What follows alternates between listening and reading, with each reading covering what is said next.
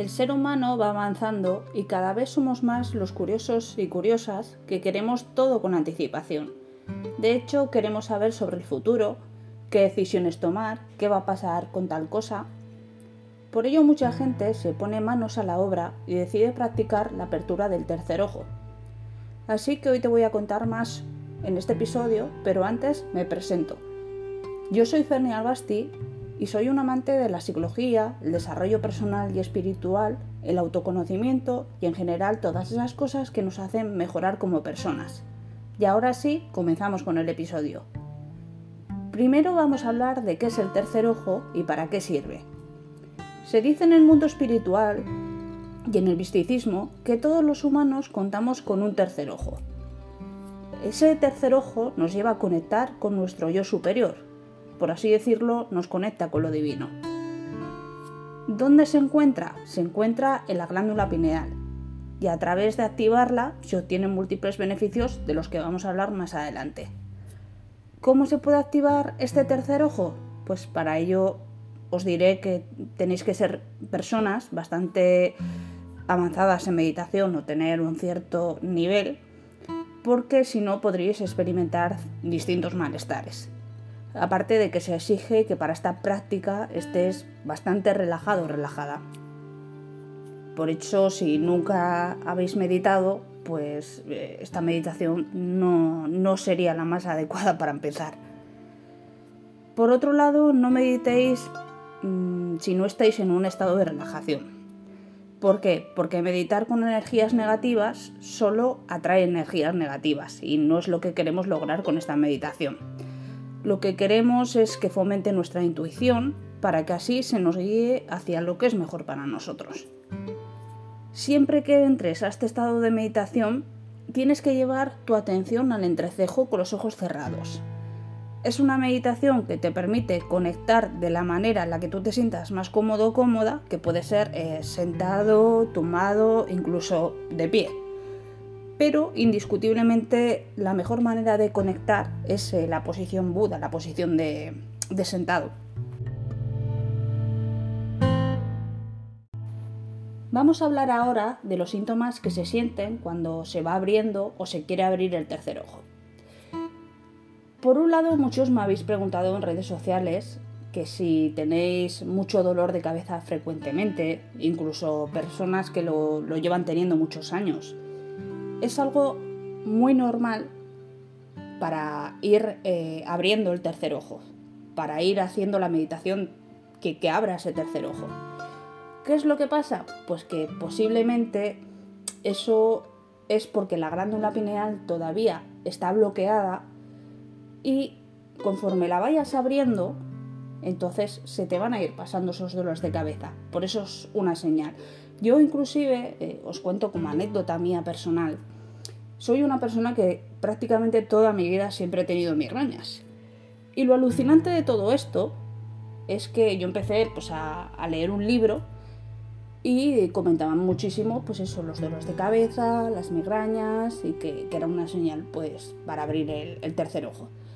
Lo curioso viene ahora, porque yo era una persona que pasaba a tener cuatro episodios al mes fácilmente, a que desde que empecé a activar el tercer ojo he pasado de, de, lo que eran cuatro a que en cuatro meses puedo tener un episodio dos episodios.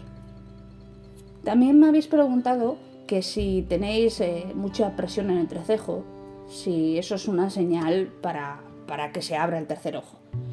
También eh, esa presión que a veces sentimos, que igual inclusive nos puede bajar a los ojos y que, y que es, una manera de, decirnos, oye, eh, abre el tercer ojo que, es que tengo mucho para enseñarte.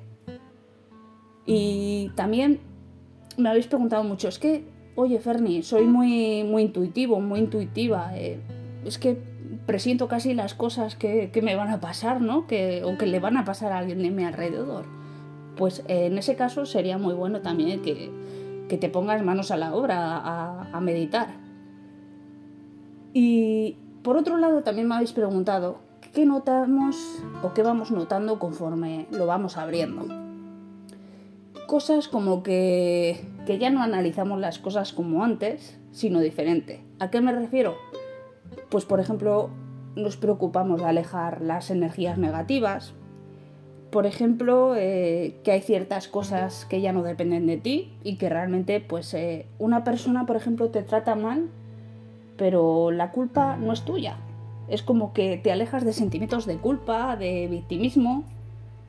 También, por otro lado, nos damos cuenta de que lo malo que nos pasa realmente es una lección que tenemos que aprender y que no es negativo, sino un aprendizaje. Antes te pasaba algo malo y, por ejemplo, esto me pasa a mí, ¿qué habré hecho yo mal? Eh, no sé, ¿qué, tan mal habré hecho yo en la vida? Y por otro lado, también adquieres más confianza en ti. Crees en tus posibilidades y en estar preparado, preparado, pues para eh, lo que mereces en la vida. Y ya por último vamos a hablar de las cosas negativas, porque las tiene, no cosas negativas de que mm, te vas a morir mañana ni cosas de ese tipo.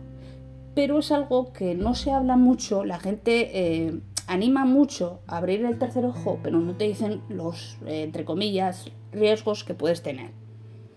¿Qué pasa? Indiscutiblemente vas a tener más intuición. Pero esto también a su vez es un problema. ¿Por qué? Pues porque de alguna manera vas a aprender eh, a leer o ver a las personas. ¿Qué me refiero? Pues que vas a saber si traen malas energías. Eh, incluso, como se dice, eh, les vas a venir, mm, o sea, les vas a ver de lejos las intenciones que tengan para contigo. también es algo que puede volverte loco o loca. Pero todo es cuestión de que te vayas acostumbrando. ¿Qué más te puede pasar? Pues que de repente te replantees toda tu vida cosas como que si estás en el camino correcto, si el trabajo que tienes te hace feliz, qué necesitas para cambiarlo, em, si la vida que llevas es la que realmente quieres. Y otra cosa que os voy a decir y que yo creo mm, para, para mí es eh, lo, lo más importante, es que ya no vas a tener miedos. ¿A qué me refiero con esto? Pues a que no vas a tener miedo en ser más sincero o sincera, vas a ser una persona más clara en cuanto a lo que digas y sobre todo no te va a importar que personas que no te aportan nada en tu vida o que no les encuentras valor como para pertenecer a tu vida se alejen de ti. Sobre todo no temas a que la gente no te entienda, no tienen que entender tu cambio Eres tú y solo tú quien tiene que entender la transformación espiritual que estás haciendo. Otra cosa que también quiero recalcar, mucha gente eh, recomienda a otra gente que porque practiquen la apertura del tercer ojo. Como os decía antes, esto no es para todo el mundo, tienes que recibir ciertas señales, también tienes que ser una persona muy avanzada en meditación. ¿Qué más te puede pasar? Que te vas a replantear toda tu vida. Cosas como que si estás en el camino correcto, si el trabajo que tienes es el mejor para ti, o por el contrario tienes que cambiar a otro que te haga más feliz. Inclusive si tuvieras que cambiar el sector profesional. Si realmente la vida que llevas es la que quieres, eh, tus metas. Por otro lado, tampoco vas a tener miedos. ¿A qué me refiero con esto? Pues a que no vas a tener miedo a ser una persona más sincera, más clara en cuanto a lo que digas. No te va a importar que personas que no te aportan o que no les encuentras valor como para pertenecer a tu vida se alejen de ti. Sobre todo, lo último que quiero dejar claro en este episodio es que no temas a que la gente no te entienda, no tiene que entender tu cambio. Eres tú y solo tú quien tiene que entender la transformación espiritual que estás haciendo. Y bueno, este ha sido el episodio de hoy, así que ya me despido de todos y todas. Espero que tengáis una semana preciosa y como siempre, gracias por dedicarme un poquito de tiempo. Os mando un abrazo y beso grandes.